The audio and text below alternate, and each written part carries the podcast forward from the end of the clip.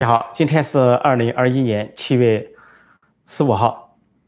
星期四晚上，美东时间星期四晚上，中港台时间星期五早上八点钟。现在是直播时间，陈破空纵论天下在线互动、在线问答。敬请新来的朋友记得点击订阅本频道，并按下小铃铛，以收到及时的节目通知。重庆出事了啊！重庆是中国四大直辖市之一，在七月十四号晚上发生了大规模的。民众的抗议和示威，但是中国的媒体一律不予报道，任何官方媒体不予报道，甚至互联网一片静悄悄，因为中共的网军啊，中共的这个网信办做好了准备了，删除一切的信息，以至于在微博、微信上消息都很少，但是消息仍然被通了出来，通到了推特上，推特是美国的社交媒体，那么在推特上发布了相关的视频和呃这个呃视频和呃相片，还有抗议的场景。时间是七月十四号晚上，呃，地点是重庆市江津啊双福区，呃，这个地方呃，四因是什么呢？是恒大集团，就中国著名的房地产公司，数一数二的房地产公司，恒大集团有个所谓物呃恒大物源物源取了很多名字，这些名字充满了这些可以说是怎么讲呢？啊，虚荣心，所以以至于一些名字很长，什么重庆江津双福区金碧天下小区什么什么。然后无缘停车场，你要背一个名字，要背十十几十几个字、二十几个字，甚至几行字，充分反映了中国部分中国人的虚荣心。好，在这个停车场呢出现了事情，这个停车场本来是呃不收费的，是免费停车的，但是这个恒大物业居然想把停车场卖给第三方，然后三万一个车位卖给第三方，然后第三方再来卖给居民七万一个，想赚取暴利，所以居民愤怒了。就因为这个原因，居民呢是出于维权，出于捍卫自身的利益。走上了街头，结果人越聚越多。先说有的说上千人，有的说上万人，最后是有的消息传出了上达十万人甚至更多。因为警察警车赶来，想去镇压民众，想弹压这些民众的示威和抗议，结果反而被民众所包围。呃，后来事情呢越闹越大，因为警察呢就增援，警察一直增援到千人以上，警察队伍都是千人，可想而知民众有多少，那简直是人山人海，这些警察都。淹没在人民群众的汪洋大海之中，然后这个警察就开始抓人，抓人就抬人，看到有些镜头啊，把这个市民呢抬走啊，四个警察抬一个人抬走，但是市民呢英勇的反抗，堵住警察，特别是有些镜头显示啊，视频显示，把这些人都有些警察和警察便便衣警察和穿制服的和穿便衣的，把民众呢抬上了车，想拿一个大巴士抓民众走，结果抓上车的民众跟他们对打，啊这个。背背部民众跟他们对打，说下面的人拍手叫好，有的是有的民众是呃一人打一个，有的是一人打两个，两人打一个打警察。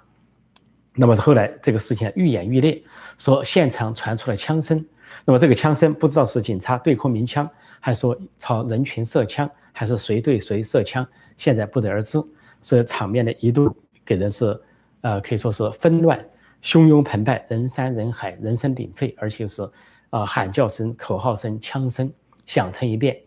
那么这个事情的背后是什么？啊，是维权，是民众的利益。但是不要小看利益或者是维权，这些事情完全可以，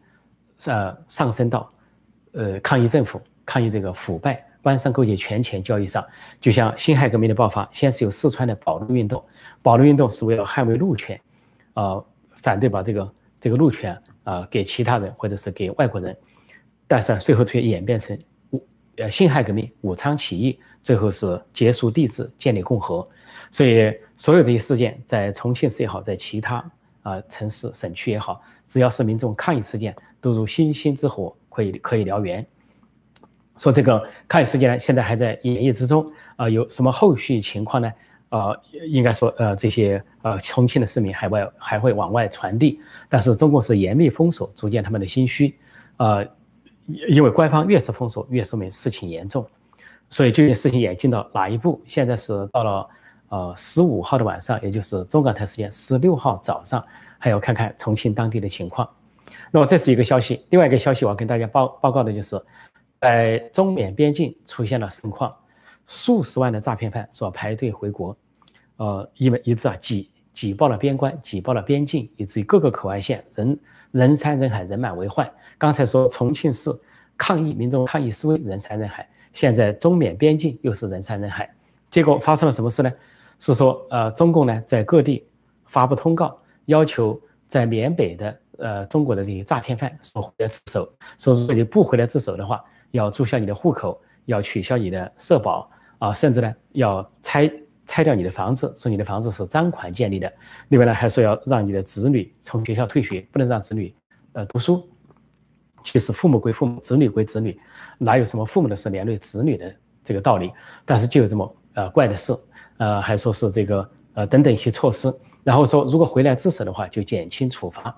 结果中国呢突然发了这个通知，大概是因为呢在缅北地区现在有微自旅，有华人武装反共武装，那么中共害怕在缅北滞留的中国人华人去投奔这个微自旅，就急着想让他们回来。那么在缅北又是什么情况呢？那里是数十万的诈骗犯聚集在那里。我们都知道，世界各地的华人经常收到骚扰电话。这个电话通知一会儿说你有一个包裹在邮局没人认领，英文、中文给你通知一遍，或者当地的语言。一会儿说你有一个什么快件在大使馆、领事馆啊，你要去取。一会儿说你一个重要的证件怎么怎么样。这些所有的电信诈骗、网络诈骗或者是网络赌博，说大本营就在缅甸北部。数十万的中国人聚集在那里，以行骗为生。呃，他们行骗的时候，据说还是公开的行骗，公开的庆祝，说谁要能骗到五十万，根据当地的行规，还要庆祝，还放鞭炮，还要这个放礼花，甚至要请客，表示达到五十万的标准。而当地呢，缅北地区呢，由于呃缅甸军、缅甸政府或者军政府力不能及，呃，成了佤邦少数民族的一个统治区，那里有佤邦的政府，有佤邦的自治政府，还有佤邦的。啊，这个军队还有总司令等，那么那当地呢就华人很多，说华人多到什么程程度呢？中国人多到什么程度？啊，讲的是中文啊，买卖的是中国货品啊，用的是人民币啊，甚至说时间都用的是北京时间啊，以至于说沦陷成一个华人诈骗集团、诈骗窝子。这个诈骗窝子当然，这些诈骗犯值得谴责，不管是电信诈骗、网络诈骗、网络赌博等等。但是诈骗的根子在中国的制度，在北京。试想，这个中共由北京由中南海发出的这些重要讲话、重要演讲，充满了谎言，教科书是谎言啊，历史和现实的书写是谎言，而所有的党媒党报每天都在散布谎言，报道假消息，说反话啊，把美国做的事放到中共头上啊，把中共做的事放到美国头上啊，颠倒黑白，混淆是非，上行下效。你既然是啊，上面都在撒谎，靠谎言、欺骗、暴力。啊，仇恨来维持这个政权，那既然自然就波及到国民，说国民呢叫以欺骗为生。实际上，在前些年，中国就流行一句话，说十亿人民九亿骗，还有一亿在发展。现在看来，不仅在中国在发展，还发展到境外去了，骗了中国人去骗外国人，所以一直骗到了缅甸，那里聚集了数十万的呃诈骗分子、诈骗集团，蔚为壮观。那这次在边关为什么会人山人海、人满为患呢？因为各地发出了这个通报之后。那么这些啊中国人滞留在的中国人，叫诈骗犯也好，叫什么也好，他们在老家有他的利益，有他的房产，有他的子女，有他的家属，那么都会受到啊各方面的破坏，那么他们就赶紧要回国，宁愿自首也要保到保保下呃一家老小或者保下自己的房产。结果呢，各个口岸大排长龙，人满为患。呃，挤不下，因为云南瑞丽一带又爆发了疫情。说这个疫情呢，如果有十起的话，九起来自于输入型病例；说还有无症状的疫情，如果有二十起的话，十九起来自于输入型病例。因此呢，当局大为紧张，在边境呢人手不够，还请临时工帮忙。呃，说一个口一个口岸呢，现在甚至发出公告，说每天限制报名一百五十人，也就是说，诈骗犯回国自首还得限额，每天来一百五十，你回来不回来那是次要的，关键还要限额。然后当地人都嘲笑说，说从来没有见过这样的洋洋大官，上中华民族上下五千年没有见过这样的洋洋大官。说诈骗犯，一个是数十万诈骗犯等待回国自首，把边关塞爆啊塞满，然后呢还要限额报名、限额自首。另外没有见过的奇迹就是啊这些这些人回来不是什么一般的民民众回来，而是说诈骗回来，也不是一边的一般的来去，而是回国自首。这个在世界上历史上也是一个奇观，恐怕也只有在共产党统治下，奇葩中国才能有这种奇葩的事情。而具有讽刺意义的是，这些诈骗诈骗了全世界的华人，让全世界的中国人华人呢都上当，付出沉重的经济代价。但是他们自己呢，却骗中骗，他们自己都受骗了，因为到了边关进不去，进不去，他们很着急，怎么办？就贿赂贿赂边关人员，说少则几千块，多则上万，说这个贿赂的价格越来越涨，涨到四万元。贿赂，贿赂干什么呢？说想走后门，绿色通道尽快进去，结果贿赂了半天，说上当了，因为是叫号，说是进，因主编官要叫号，叫到你的号你才能进去，结果呢，有的人就几千块、几万块就被骗走了，结果在缅北自己成了啊骗子大家，没想到了骗中骗，所以有大骗，还有小骗，还有骗中骗，防不胜防，互相骗，说中国人、中华民族就沦落到这么一个程度，在共产党统治下，这两个都是。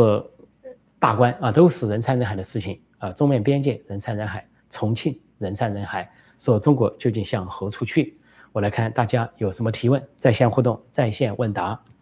现在是星期四，中港台星期五，看看大家有什么提问哈。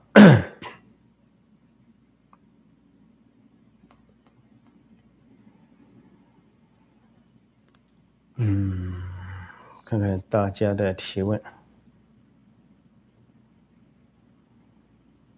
我这里有人在滚动的报道重庆的事态哈，重庆的事态，民众跟警察和保安发生冲突。哈哈，这个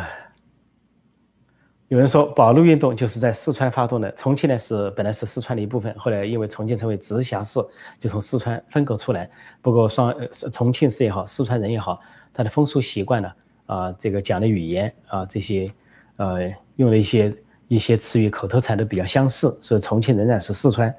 四川也跟重庆一体。所以当年的四川保路运动触发了辛亥革命，看看今天的重庆抗争、重庆抗疫啊，会触发什么？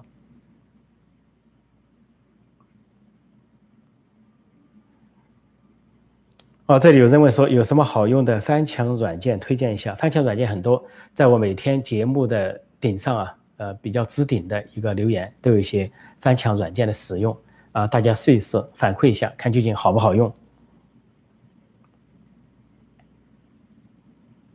这里有人说，那你为何要为诈骗犯说话呢？嘿嘿，我还不知道什么叫为诈骗犯说话。呃，共产党是诈骗犯，我们为他说话吗？我们要批批评共产党是最大的诈骗集团。但至于说到缅北的诈骗诈骗集团，跟中共这个诈骗集团比啊，小巫见大巫。但是呢，在人权的概念里面，有一个叫司法中的人权保障。那么你不能够因为说他们是诈骗犯，那就把人家的房子拆了，把人家的子女不准上学啊，要把人家家属拿来怎么迫害？那是完全是侵犯人权。一码归一码，一人归一人，一个家庭犯罪的归犯罪。啊，犯法的归犯法，你不能够祸及家属，祸及人家的家产。所以呢，这个这不叫为什么诈骗犯呃说话，是法治、民主、正常社会下、正常国家应有的一个姿态，那就是啊，能够分得清界限，分得清啊各种事情。所以人权不是一个抽象的概念，在生活中有人权，政治中有人权，在司法中照样有人权保障。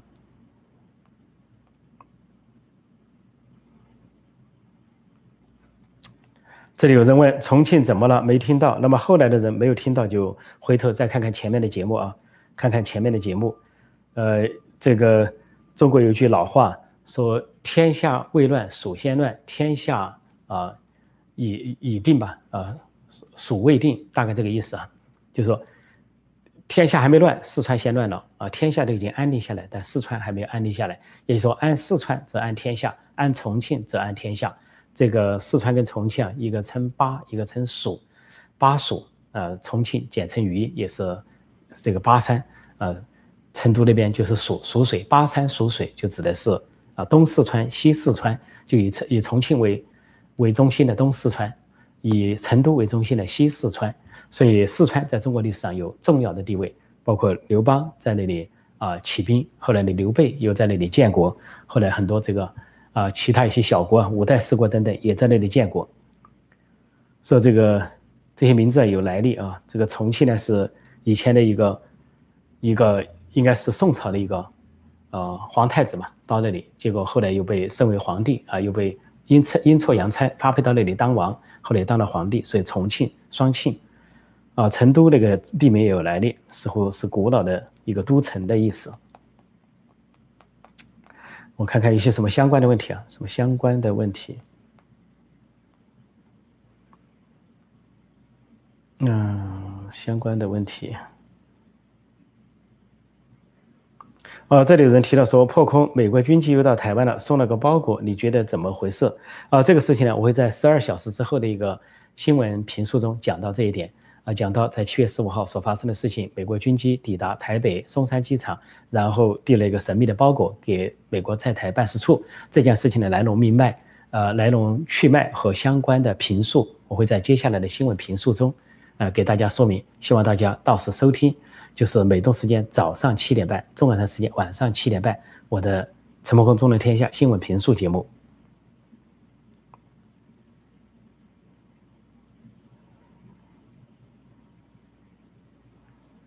嗯，我知道重庆不是这个，重庆不是属重庆是吧？我刚才正在讲的巴蜀嘛，巴山蜀水，巴是讲的重庆，东四川蜀讲的是西四川，讲的是成都为中心的。再看大家有些什么相关的问题哈。这个说到呃诈骗集团，这里有人说骗中骗局中局，的确这么回事。大多数人现在接起电话来，哪怕我们生活在美国，有人生活在欧洲，有人生活在澳大利亚。一天到晚那个电话都响个不停，结果来的电话多数都是这些华人诈骗集团打来的电话，一会儿是领事馆有什么，一会儿大使馆有什么，一会儿是邮局有什么，一会儿 UPS 有什么，这个包裹那个证件，但是还真有人上当，绝大多数人不会上当，但是真有人拿起电话，真以为上当了，因为对方讲的是这个普通话字正腔圆，英文也字正腔圆，让有的人就觉得信以为真，所以这些被这些诈骗集团坑害的华人还不少，所以这个。可以说，这个诈骗呢是在共产党时代才发生了这个登峰登峰造极的地步。如果说以前这个诈骗在中国啊四面横行，倒也罢了。现在这个华人诈骗是全世界的横行，啊，基本上你收不到别的诈骗电话，你收到的诈骗电话一定是来自于中国人，来自于华人。所以可见，共产党统治让中国中华民族这个民族道德沦丧之后，道德崩盘之后所形成的局面是什么？现在时间是八点十六分，我再看看大家有什么提问。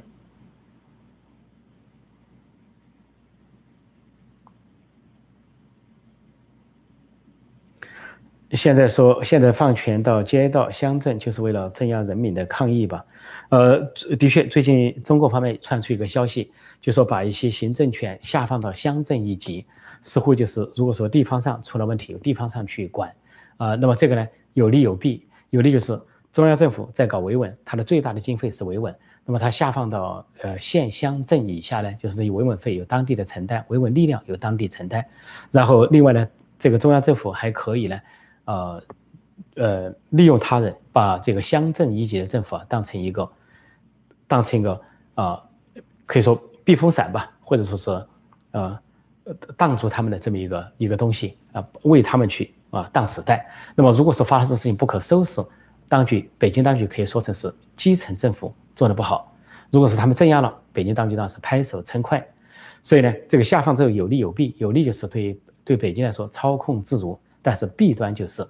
有可能激起地区上更多的冲突，因为民众恰恰是不怕基层政府，那么他畏惧的是国家恐怖主义，畏惧的是来自于北京中南海那个武装到牙齿的这个中央政府非常可怕，他可以几十万军队开过来，可以坦克、机关枪。啊，扫射坦克线、坦克碾压，但是地方政府民众不见得有那么惧怕。那么这个，所以这样一个决策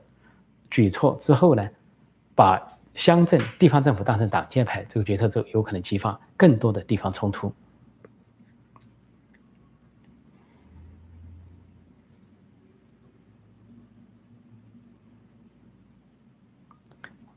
呃，这里有人说，呃。四川非常需要基督教的影响，其实中国哪里都需要基督教的影响，呃，道德沦丧到这个程度了，中国人已经没救了，精神层面上没救了。虽然物质在发展，啊，经济在发展，但是没救了。说到经济发展，我要给大家讲一个事情。我想这个国内啊，之所以出现抗议示威这个风潮啊，跟现在经济形势有关。其实呢，中共正在吹说第一季度啊，经济出现了强劲的反弹，强劲的反弹，说疫后反弹。说增长达百分之十八点三，但是第二季度迅速下挫，一下增长只有百分之七点九。那么过去去年的第四季度是百分之六点五。所谓疫后反弹、反弹性的增长、疯狂的经济增长，这个画像没有出现，那就是因为现在呃，国际市场在转移，国际的供应链、生产链在转移，呃，而且各各国呢用疫苗控制住了疫情啊，在医药设备上、医药呃药品上不再依赖于中国，而生产线在快速的转移，转移到印度，转移到东南亚国家，转移到台湾等等，所以呃出口订单在减少啊，外贸在减少，所以经济增长所以疫后反弹在减少，有可能中国经济呢不仅放缓，甚至有可能出现一个大滑坡。这也为这个民变呢，呃，培植了土壤。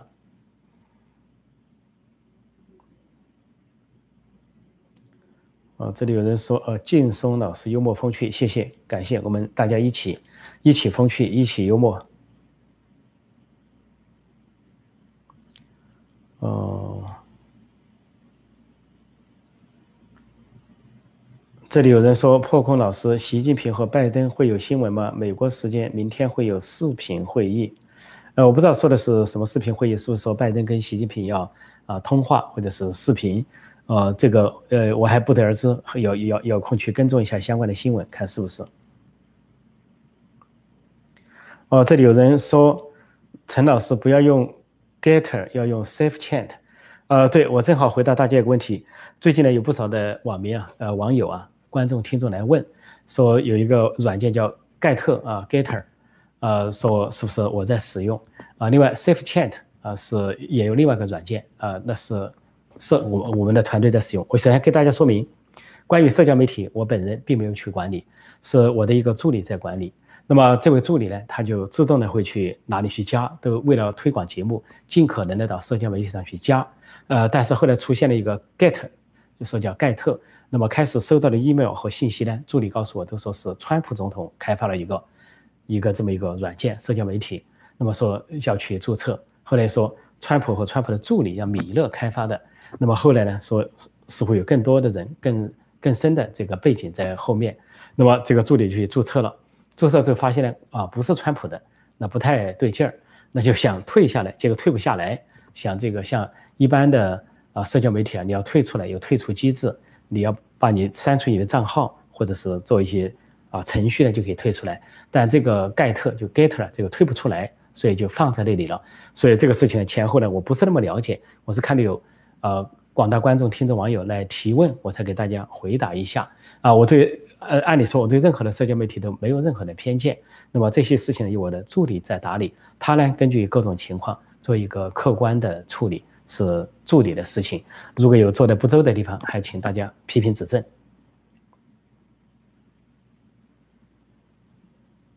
我再看有些什么相关的问题哈。现在是八点二十分。哦，嗯。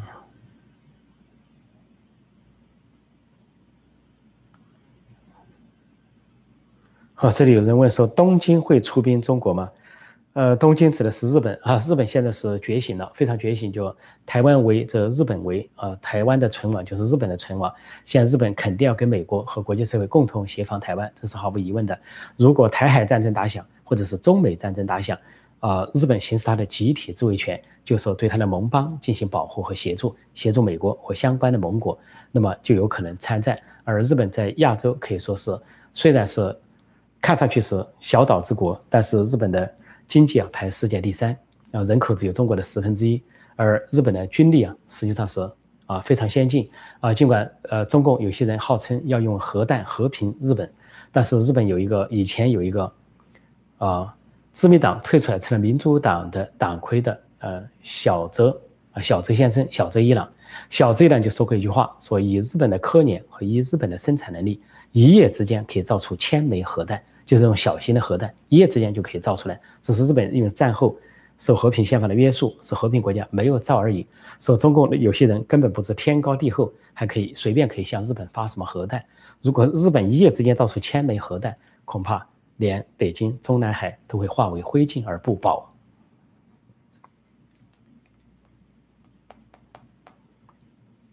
呃，我再看看有哪些是相关的问题啊？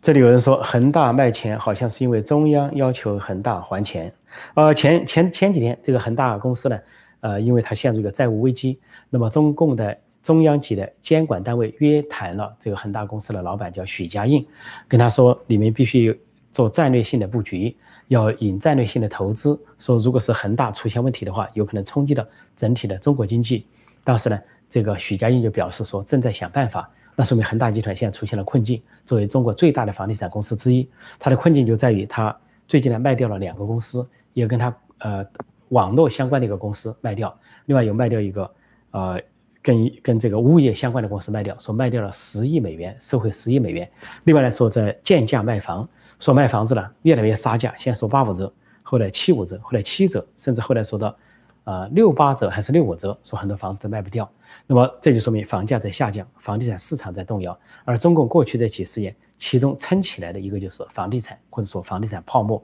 一直很坚挺，说没有破裂。但是如果恒大一破产，房地产一出现泡沫，那中国经济会出大问题。这就跟二零零八年左右美国曾经发生过经济危机一样，当时美国有两家房地产公司先出现了警讯，倒闭破产，啊，当时叫房地美或者是。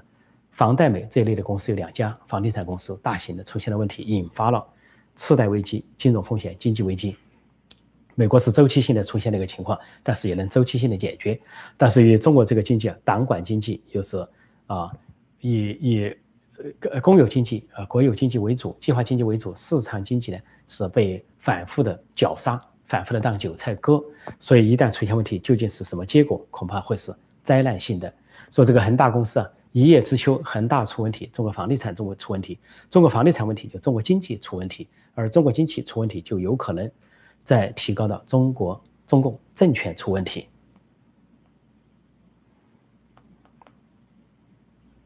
现在时间是八点二十六，我再看下面有些什么问题哈。恒大是一只骆驼，嗯，骆是恒大是一只骆，是不是说瘦死的骆驼比马大的意思？这里有人问：大陆会全面朝鲜化吗？走彻底封闭锁国路线？我在今天早上的一个报道中，就是呃早上，今天早上七月呃十五号，呃这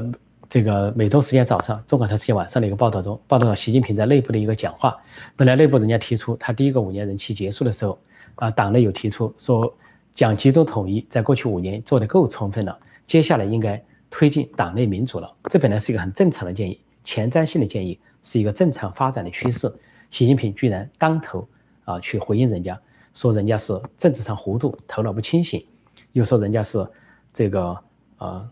自身不干净，说是别有用心，妄图蒙混过关。说我在节目中就说，真正别有用心，真正梦想蒙混过关，真正自身不干净的是习近平，习近平家族本身。所以那就可以看出，他咒骂党内民主，堵死了党内民主之路，堵死了。中共可能出现的政治变革、政治改革，那么在这个情况下，就极可能走向闭关锁国，那就是极可能学朝鲜、学金正恩。所以这些网民都已经总结了，呃，过去认为呢，呃，朝鲜是中国的过去，现在才发现朝鲜是中国的未来。这次七一百年党庆，大家看得很清楚，天安门广广场出现的场景就是北朝鲜的场景，就是金日成广场的场景。啊，不同的区块，七万民众被分成不同的区块，不同的颜色，啊，穿着服装，啊，唱着整齐的歌，喊着整齐的口号，那个板块，再加上天安门城楼上穿中山服，啊，穿毛制毛服装或者叫金针服装、金丝服装的这个习近平假装招手，那个场景像极了金正恩在跟下面的欢迎群众在互动那个场景，而这些民众甚至有一群民众穿着的就是朝鲜族的服装，上面短白色，下面长裙蓝色。穿的都跟北朝鲜的民众一样，所以中国改革开放二十多年，没有想到变成了西朝鲜，而习近平六十多岁，没有想到他返老还童，变成了三十多岁的金正恩。有人说是金二或者是金四，恐怕都是他。现在时间是八点二十八分，我再看看，嗯，哦，这里有人说。呃，破空老师能解释一下，美国制度这么优越，怎么毒品这么泛滥成灾？那么多吸毒贩毒的，身边，呃，不少美国同学朋友都吸过大麻。呃，这个问题呢是似是而非。呃，真正吸毒贩毒成灾的并不是美国，那么在早期中共在延安是搞这个种植鸦片啊、吸毒贩毒的，来筹军饷。现在的塔利班也是搞这一套，在阿富汗，那缅甸的一些啊军政府在背后也是搞这一套。而中南美洲呢，才是这个啊贩毒的重灾区。美国还协助打击，包括这些哥伦比亚、海地。啊，这些洪都拉斯这些国家都得到美国的金援和援助去打击贩毒。那么，在美国境内是什么情况呢？美国境内的确有青少年吸毒的，有民众吸毒的，但是这个在美国是属于打击的对象。比如你要是贩毒，虽然是很少，在美国的这种量很少，但都属于打击的范围，刑事犯罪。但是吸大麻呢有争议，因为大麻呢说在呃能不能归结为毒品，现在有争议。以民主党左派。啊，这个所谓进步派为主的认为呢，大麻无害，说大麻还能够提高精神，说他们要主张大麻合法化，所以有些青少年抽大麻，认为呢是无害，也不会上瘾，说短暂的提高精神，就好像喝咖啡喝茶一样。但这个话题有争议啊，保守派共和党不同意啊，还有很多的民众不同意啊，信仰基督的有信仰的都不同意。但是要说美国贩毒吸毒成灾，根本不是这么回事。我想这位朋友到美国来，你根本看不到这样的情景，你也遇不到这样的人，极极少有。比例很低很低，说跟其他国家相比很低。那么至于中国，他当然不会在报纸上报道吸毒贩毒，但是中国的据说看守所啊、这监狱啊、劳改场啊、以前的啊或者是劳教场关的吸毒贩毒的人多得不得了。那么前些年把劳教场表面上拆撤销了，其实改成了戒毒所，就全国各地都有劳教场。那么现在全国各地都有啊戒毒所、惩戒所，所以中国的吸毒贩毒比美国严重多了。比如说芬太尼就产自于中国，还。销售到美国来，被川普总统痛斥，说是坑害美国的青少年，屠杀美国的青少年。所以刚才那位朋友提问说，美国吸毒贩毒成灾的话，最好你回头去检查一下中国，但是你不要检查中国的报纸，你最好挨家挨户去访问一下看守所、啊监狱、劳教场、劳改劳改场、啊戒毒中心等等。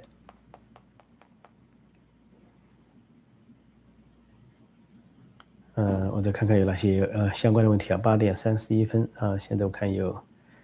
一千七百人，嗯，都对，芬太尼产自中国，而且中共开始认为的不是毒品。经过川普和美国一再批评之后，习近平才假意表示要把它列入毒品，并且限制。实际上并没有限制。过了一年，川普说了，头一年习近平向我保证要限制芬太尼流入美国，其实并没有。受到限制，就共产党有的事情他做得到，有的事情他做不到。他做得到的事情是维稳，涉及到政权了，啊，涉及到习近平本人了，共产党了，他可以控制，他可以维持，消灭动乱与萌芽状态。但是，一说到其他问题，跟国计民生相关的，跟贩毒相关的，跟损害他国利益相关的，他就假装表示做不到，假装做出一副做不到的样子。实际上，他自称的是举国体制，啊，人多力量大，啊，什么都做得到，一声令下，一刀切。故意做不到，有的事情是故意做不到。我再看看啊，哦，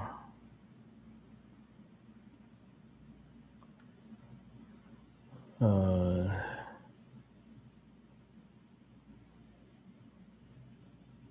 所以说，美国参议院通过全面禁止新疆产品。现在不光是美国参议院、众议院有这些决议啊，现在呃决议，美国已经发出通告给全世界，说供应链凡是涉及到新疆的啊，新疆棉，那么都要受到限制。就是说，不光是美国要限制来自于新疆的产品，因为新疆的产品涉及到强迫劳动，涉及到酷刑，涉及到集中营，那么全面限制。而这个其他国家如果是跟新疆棉相关的，比如日本公司，比如说啊。优利库啊，它涉及到跟那个相关的，那么它也会受到二级制裁，就不能跟美国的银行发生联系。所以各国的公司都会注意这一点，而这个对中共的外贸、对新疆棉会打击很大。因为中共外贸里边，比如输美国的贸易顺差里面，三分之一是纺织品，而纺织品里面几乎都需要棉花，而棉花里面百分之八十来自于新疆，新疆棉是中国的中国棉的主要供应，所以打击了新疆棉，就打击了啊中共的外贸。那么这是中共自找的，中共在那迫害少数民族，还在集中营强迫劳动中，呃，让他们搞新疆棉。所以这样的情况下呢，全世界都加入了这个制裁的行列、抵制的行列。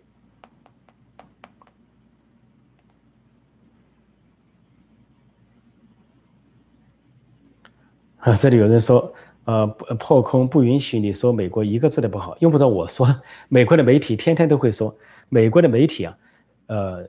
这个呃，没有党没党报，都是一些都是民间媒体，美国的报纸啊，大报小报，还有网站，那天天都是讲美国的不好的消息，所以用不着我说啊，人家哪里有枪击，哪里有洪水啊，哪里有塌楼，都是第一时间报道，没有任何的隐瞒。而且美国的每一届政府，不管你执政四年还是执政八年，都在激烈的批评声中度过的，这就是民主国家。所以当中国这些小粉红、老粉红、自干五毛党翻墙出来的时候，不要以为美国不能说坏话。美国人民就是说自己的坏话，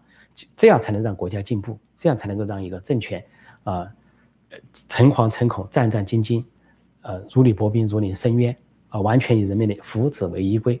呃，在中国里边，你千万不要相信中共的报纸，中国没有什么报纸，中国的报纸是一张废纸，因为都是中共统一的语言在那里发布，然后把事情都掩盖，就像重庆这么大的事情。中共的党媒党报只字不提，好像没有发生一样，好像那不是一个新闻，好像重庆不是中国的一部分，好像重庆已经独立了，啊，或者说中国中国已经分成了多少块了，重庆是个独立王国，跟中国无关，似乎像说，中共党媒党报拒绝报道重重庆的新闻，似乎潜台词就是重庆自古以来就不是中国的一部分。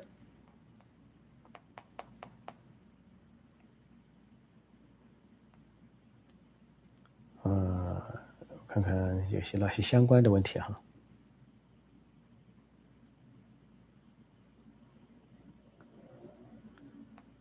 有哪些相关的问题？呃，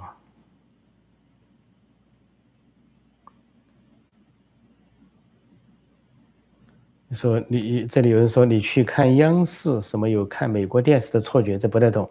不太懂什么意思哈？是不是说？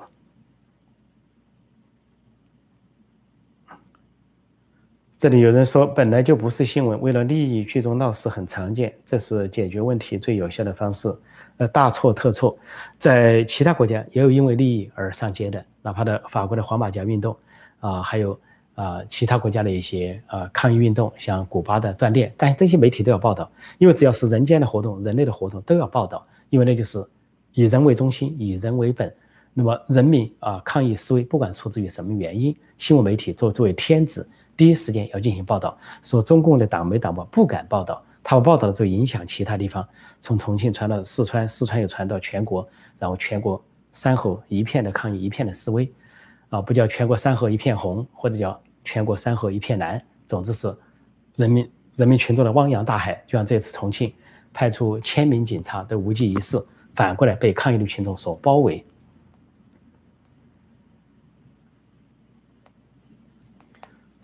我再看看有哪些相关的问题哈，有哪些相关的问题？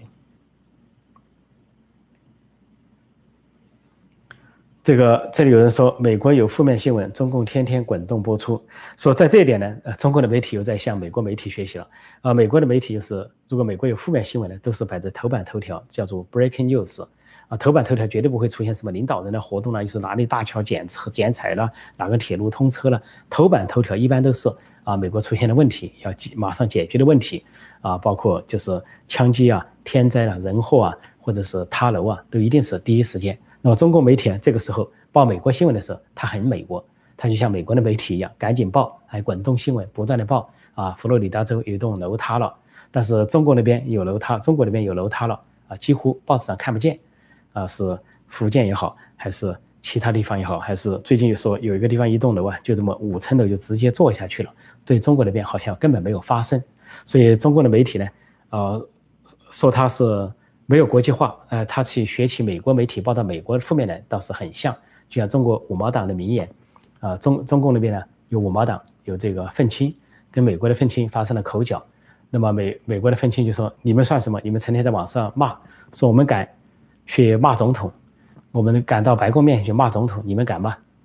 那个中国的愤青。轻轻蔑的看了一下美国的愤青，说什么不敢？我根本不用去白宫，我就在天安门广场，我就可以骂美国总统。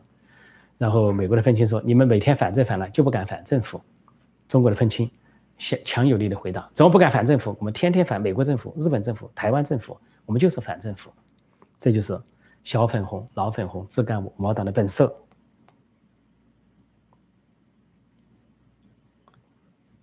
这里有人说，重庆人是怀念波西来执政重庆期间，那重庆不值得称赞。重庆怎么说呢？实际上，在这个目前的呃市市委书记是陈敏尔，是习近平的亲信心腹，习家军人物。在陈敏尔之前，重庆经济一直在增长，在全国都是冠军级的。呃，当时不呃也不只是波西来时代了，波西来之前的汪洋啊，波西来之后的孙政才是都是在增长。关键那里有个市长是说，呃，这个市长做的不错，呃，黄黄什么来着？大家给我回答一下啊！现在那个呃一下想不起这个人的名字了。呃，他呢是做的不错，说比较懂经济，比较懂改革。但是呢，陈敏尔上去之后，重庆的经济是每况愈下，而且不断的出事。但是中共高层也是双重标准。如果这些事情出现在非习家军掌管的地方，就好像大瘟疫发生在武汉、湖北，就把湖北的官员全换了，把这个湖北的省委书记搞得去向不明了。因为那个省委书记是国家副主席王岐山的亲信、左右手。那么习近平跟王岐山搞权力斗争，要整他，借瘟疫。但是重庆像习家军的地盘上发生这么大的事情，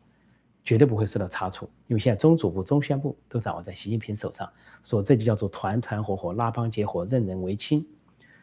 呃，到处啊写条子打招呼，违反中纪委的所有规定。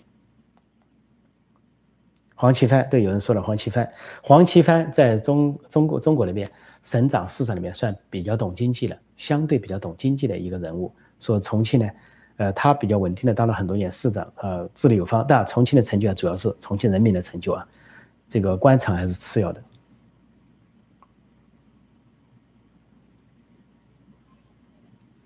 这里有人说，国内现在的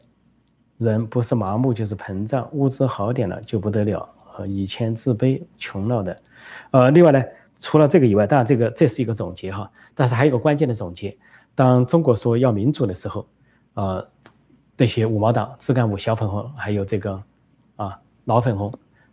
中共啊，他们怎么回答？如果说中国要民主，有人就说，比如早些年就说，现在连饭都吃不上，发展经济要紧，谈什么民主？好，等经济发展好了，人人都吃得上饭了，说全面小康、全面脱贫了，你跟他说，现在中国应该要政治改革、要民主了。结果有人又回答，现在饭都吃好了啊，有有有房住、有饭吃、有衣穿，还闹什么民主？就是两头都不要民主，穷的时候不需要民主，因为要这个奔富；富的时候不需要民主，因为我们已经生活过得够好了。说这就是中国人的理论，其实是共产党的理论，愚民哲学，忽悠理论，忽悠到底，把这个民主啊想忽悠到底。呃，我再看看有什么相关的问题哈。这有什么波西来不是好？当然不是好东西。波西来唱红打黑就是文革那一套，只不过现在习近平走的是，呃，没有波西来的波西来路线，高举波西来的旗帜，奋勇前进，那就是中央级别的唱红打黑。有人说李克强的水平真的在那一堆人中唯一有点水准，那是根据李克强务实的讲话、务实的作风。像最近这个中共大唱赞歌，但是李克强最近主持一个会议。谈中国的经济，有些御用专家、御用学者想在那里说好听的话，但是李克强就告诉他们，形势很严峻，啊，说是外贸外有外贸的压力，而内需有内需的压力，而物价又上涨，啊，工资呢增长有限。其实呢，说过去两年，说工资表面上增长了百分之十二点多，说全国平均达到一万七千多的收入，但是呢，扣除物价上涨之后，说工资只增长了百分之五点几，有的地方甚至是负数。所以呢，这个李克强能够讲一些实话。能够实打实，他不想听那些啊马屁精啊，那些御用专家在那瞎吹。说他讲了这话之后啊，那些御用专家都闭口了。闭口了之后，当然习近平就不高兴了，因为他正需要这些御用专家假装唱赞歌。所以，习近平跟李克强的很多矛盾、很多冲突啊，很多分歧，这是其中之一。嗯，我再看看，呃，有些什么。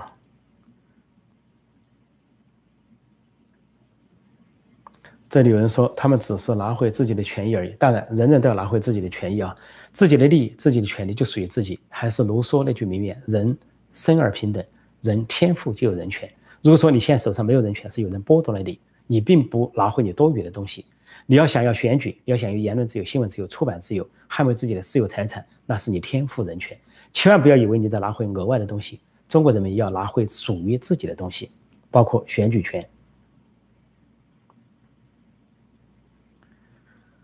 这里说重庆暴乱，但重庆不是暴乱，重庆现在叫做示威游行集会结社啊，啊结社也不算，集会就不结社不算，示威游行抗议，这是重庆现在处的状况。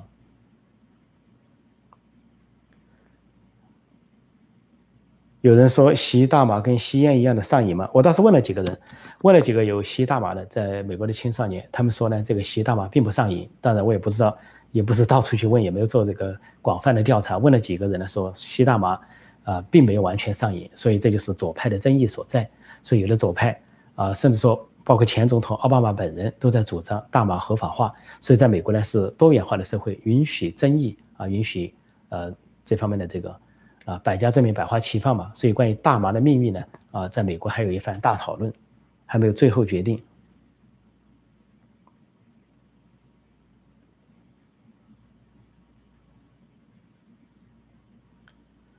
有人说，现在的冲突已经没有像六四那么激烈了，但不可能。那六四是一个，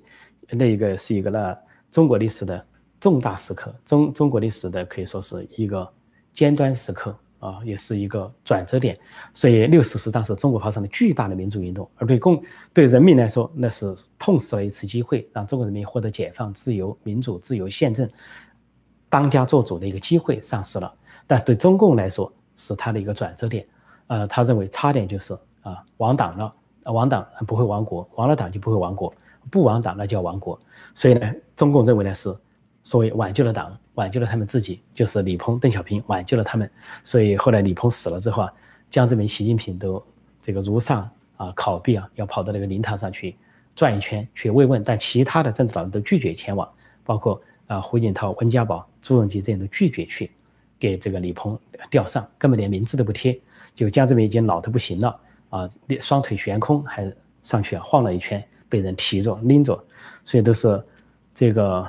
啊，六四的既得利益者，踏着六四的血迹啊，上了台。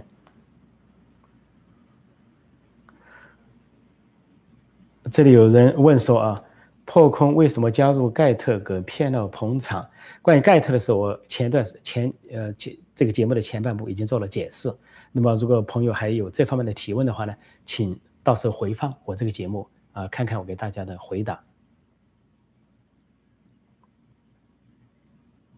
呃，再看看一些什么相关的问题。现在的时间是八点四十六，时间过得很快。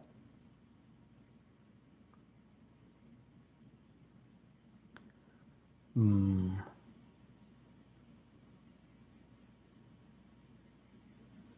啊，这里有人说，我姓王的一个朋友的娃娃双胞胎，一个叫王党，一个叫王国。我觉得他是在高级黑。其实呢，我以前呢。去台湾访问了，我就跟他们讲了一些小段子、小品啊，其中就讲到说有一个人家啊姓王，姓王了之后就这个去到派出所去报名字，报了名字一报呢，派出所不同意啊，说因为他啊报的名字叫王国，不同意，说什么王国啊，说改一个，重新改一个，结果人家又又报上个名字，派出所又不同意，上面叫王党，什么叫王党啊？啊不同意，说打回去，呃，所以最后这个人。那个派出所说：“你干嘛就取两个字呢？你取你干嘛取名字取两个字？你能不能再加一个字？”最后这个这个中国公民啊，又报上个名字给自己儿子。结果派出所一看，气得七窍冒烟，叫王国奴，说这是一个笑话。呃，感谢这个网友啊，唤起我的记忆。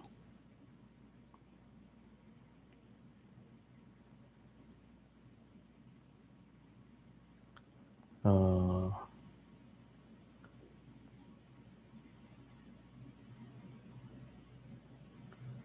这里有人提到日本，我刚才已经回答过了哈。这里说日本访问白皮书是不是不是可以间接证明美日书面表示会为台湾一战？当然，当然，我刚才已经说了，呃，日台湾的安危就是日本的安危，台湾的存亡就是日本的存亡。说台湾呃，日本现在绝对不会袖手旁观啊，绝对不会息事宁人，一定是跟美国站在一起。这个节目的前半部我已经回答了这个问题，请大家回头再看一下。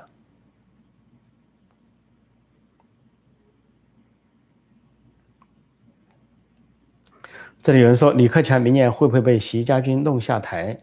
啊，有良知务实的人在这个体制内待不下去。现在说这个结论还为时过早，离中国的二十大还有一年多的时间，那么各方还在斗法。啊，你要听到我十二小时之后的节目，评价一下中共高层的一些事情。呃，你们有的朋友可能又会感到大吃一惊，居然有那些事情在发生。所以党内的斗争比外界想象的要激烈，要汹涌。所以究竟是谁战胜谁还很难说。就算是习近平、习家军占优势在权力要津上，但是未必能把李克强排挤出局。如果你要把李克强排挤出局的话，那习近平、习家军恐怕会付出沉重的代价。所以，呃，我认为呢，啊，李克强不会轻易出局。况且明年他六十七岁，而且在党内呢身负众望，在民间也有声誉，还有一些政治老人在挺他。所以，习近平要冒天下之大不韪，要推推倒李克强的话，恐怕中共党内啊。会有一番恶斗，中国高层可能发生会发生意想不到的祸事。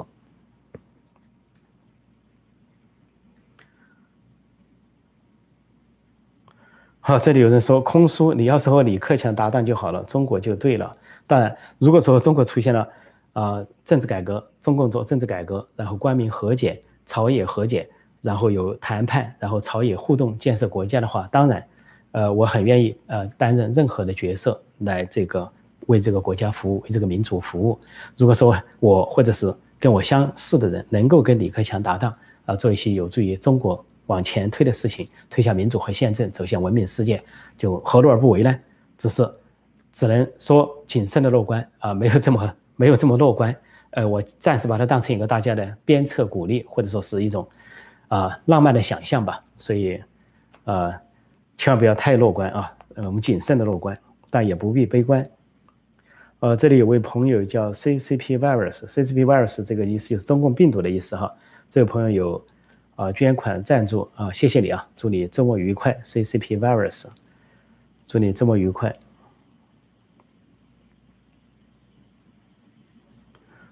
呃，这里有人说党指挥枪，当年邓小平能搞胡耀邦、赵紫阳，因为他是刘邓大军，因为他掌握着军权，当然没错，但是。毛泽东能搞倒刘少奇，其他那些人也是因为他手上掌握军权。同样，邓小平要颠覆啊胡耀邦、赵紫阳，也是因为他手上掌握有军权。所以这就是为什么现在的习近平千方百计夺取军权，要在军中调来调去，成天这里整肃，那里清洗啊，那里又是政变，人家不政变，他就给人家来一个政变，被政变，总之要在军队里搞搞政。啊，搞搞政是一句广东话，就说是搞名堂，搞名堂，所以都是为了抓军权。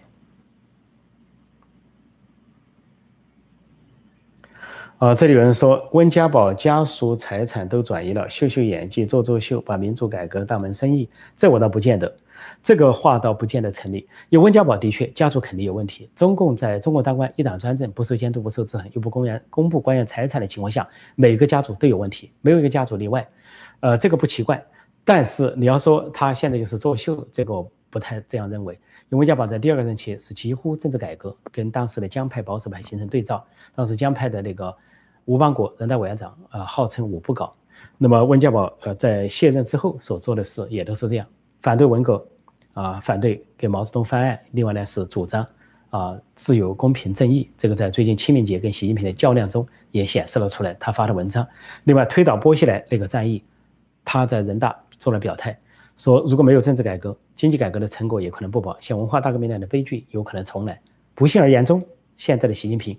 虽然达到了波西来，但是举着波西来的旗帜，走没有波西来的波西来路线，那就是把重庆的唱红打黑放大到了北京，放大到了全中国，说习近平是另一个波西来，波西来的化身。所以温家宝在这方面应该说还是真诚的，千万不要用这种啊，呃，这种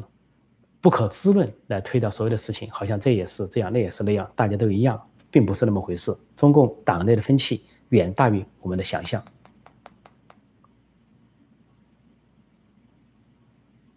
而且温家宝有一件事值得称颂的，就是他呃，当然这里有人说他在任内要取消农业税，那是没错。温家宝任内从来不去啊毛泽东的纪念堂，也从来不去毛泽东的韶山。他去了湖南，说九次十次去湖南考察工作。他当了十年总理，每次过韶山都不入，根本不去，不去拜这个这个这个毛混毛氏，他根本就否定他。因为这个人是给中国人民带来深重灾难的人，制造了文化大革命，千百万人头落地啊，千百万人被饿死。说温家宝在这点非常有骨气。另外，温家宝对三峡大坝一点都不沾。三峡大坝是李鹏搞的政治大坝，李鹏做总理时，三峡大坝总理又兼任三峡大坝啊指挥小呃领导小组组长。后来李鹏卸任，传给朱镕基，朱镕基不去三峡大坝，从来不去。尽管朱镕基是总理，兼任三峡大坝领导小组，从来不去。后来传给温家宝，温家宝从来不去。也兼三峡大坝小组组长，到李克强，李克强干干这个小组组长都不兼，有副总理，呃，张高绿旗兼那个组长也不去，所以从这个朱镕基到温家宝到李克强都不去三峡大坝。三峡大坝封顶的时候，谁都不去，结果只有前后三峡大坝谁去了呢？李鹏当然去过，后来江泽民去过，习近平去过，如此而已。啊，同样道理，李鹏死亡，也就是江泽民、习近平这些人在表演，但是真正有骨气的老人都没有去。但现在的政治高层去，那它是一个目前的一个啊规范而已，所以对前面的人什么送葬。但是政治老人表明了他们的态度，只有江泽民一人跑到那里去乱晃。哦，现在的时间是八点五十四啊，时间过得很快啊，周末时间跟大家多聊几句。这里有人说胡温都是一九四二年出生，是不是在教育上没有像伯希那么红？啊，的确是这样，在文革前受过高等教育的人是不一样的。呃，这个胡温呢，都是呃，在这个中共建政前就出生了。那么另外呢，他们受的教育在文革前，那毛泽东是彻底否定文革前十七年，说是资产阶级领导的十七年，是黑暗的十七年，反动的十七年，推倒，仿佛中共建政不是一九四九年，而是一九六六年。所以一九六六年之后啊。大学也被取消了啊，有工农兵学员，然后像习近平这一代都是被荒废的一代，垮掉的一代，就是要么是知青，要么是造反派，要么是红卫兵，总之是文革一代。说文革一代这些烙印下来之后啊，就是极左，哪怕是王沪宁读了几个书，也都是关在家里啊，抄毛选，手抄毛选，读马恩列斯。所以即便后来混到一个机会，能在复旦大学当个研究生，当个呃副教授，后来混到中央去写文件，脑子里仍然是文革风。彻头彻尾的文革，但是胡锦涛、温家宝啊，那就相对来说就不是那么回事。因为文革发生的时候，他们已经长大成人，有自己的思维了，那能看得出来文革的那些闹剧。嗯，这里有人说，请破空老师评价一下中央警卫局长紧急换人事宜。当然要评价，那就是在十二小时之后，请看我的节目。呃，七月十六号早上七点半，中港台时间。七月十六号晚上七点半，我会推出一个节目，专门评这两天在中共高层发生的事情，在中南海发生的事情，啊，异动啊，异常的情况，请大家到时收听。这里有人说波希莱没杀人，怎么没杀人呢？但波希莱当然杀人了，波希莱搞唱红打黑，就冤杀了很多人，人家没那么多的罪名给凑啊，我叫叫那王立军给作假，甚至有的地方没有没有枪支，没那些黑社会没枪支。把一些公安局的枪支摆给他们，说他们手上有枪支。那个那个文强，呃，当过司法局长，当过公安局副局长，呃没那么多东西要给他堆那么多东西，一直到堆到他死刑为止。另外，这个波西莱的老婆古开来杀了人，杀了英国商人，原来是他的情情夫，后来他又亲手把他用毒酒啊蒸死、毒死，亲手毒死。古开来是个杀人犯，而波西莱知情却根本不提，就说明是个包庇犯，这些都跟杀人相关。共产党这些官僚啊。尤其是几种官僚手上都有血债。啊，我再看看这个有些哪些相关的问题哈，相关的问题。哦，现在八点五十七，那么，嗯，这里说有人在国内就提一个温家宝是好人，就被呃就是没有骂，也就被竞品，也被删除，这就已经说明了问题，也就说明了问题。啊，习近平有多恨温家宝，多么忌讳温家宝，所以中共党内人物的觉醒还是非常重要的。呃，中国的变化要靠这个由从上到下，从下到上，由内而外，由外而内，综合性的推进，中国才能变化。千万不要不要想着单一的方向。那么我再看，呃，还有什么问题哈？几乎就要时间到了啊，几乎要时间到了。这里说温家宝、胡锦涛总书记什么关系？但工作关系嘛。这个胡锦涛是总书记，温家宝是总理。不过他们两个虽然搭档的比较好，有点类似于历史上的文景之治。呃，另外呢，在四川大地震的时候，温家宝调不动军队，甩了电话说：“你们看着办。”呃，军队是人民养的，人民子弟兵。胡锦涛专门乘飞机去啊慰问他。两人相见的时候啊，那时候被江派架空，军权被江派所掌控，那种两人的百感交集都在两人的眼神之中，而两人呢互相信任的关系也在他们的眼神之中。那么，由于时间关系，我就暂时讲到到讲到这里。祝各位呢周末愉快。另外，新来的朋友请记得点击订阅本频道“陈破空纵论天下”，并按下小铃铛，也收到及时的节目通知。欢迎接下来继续收听我的新闻评述，有关中央警卫局的事情。谢谢大家，祝周末愉快，再见。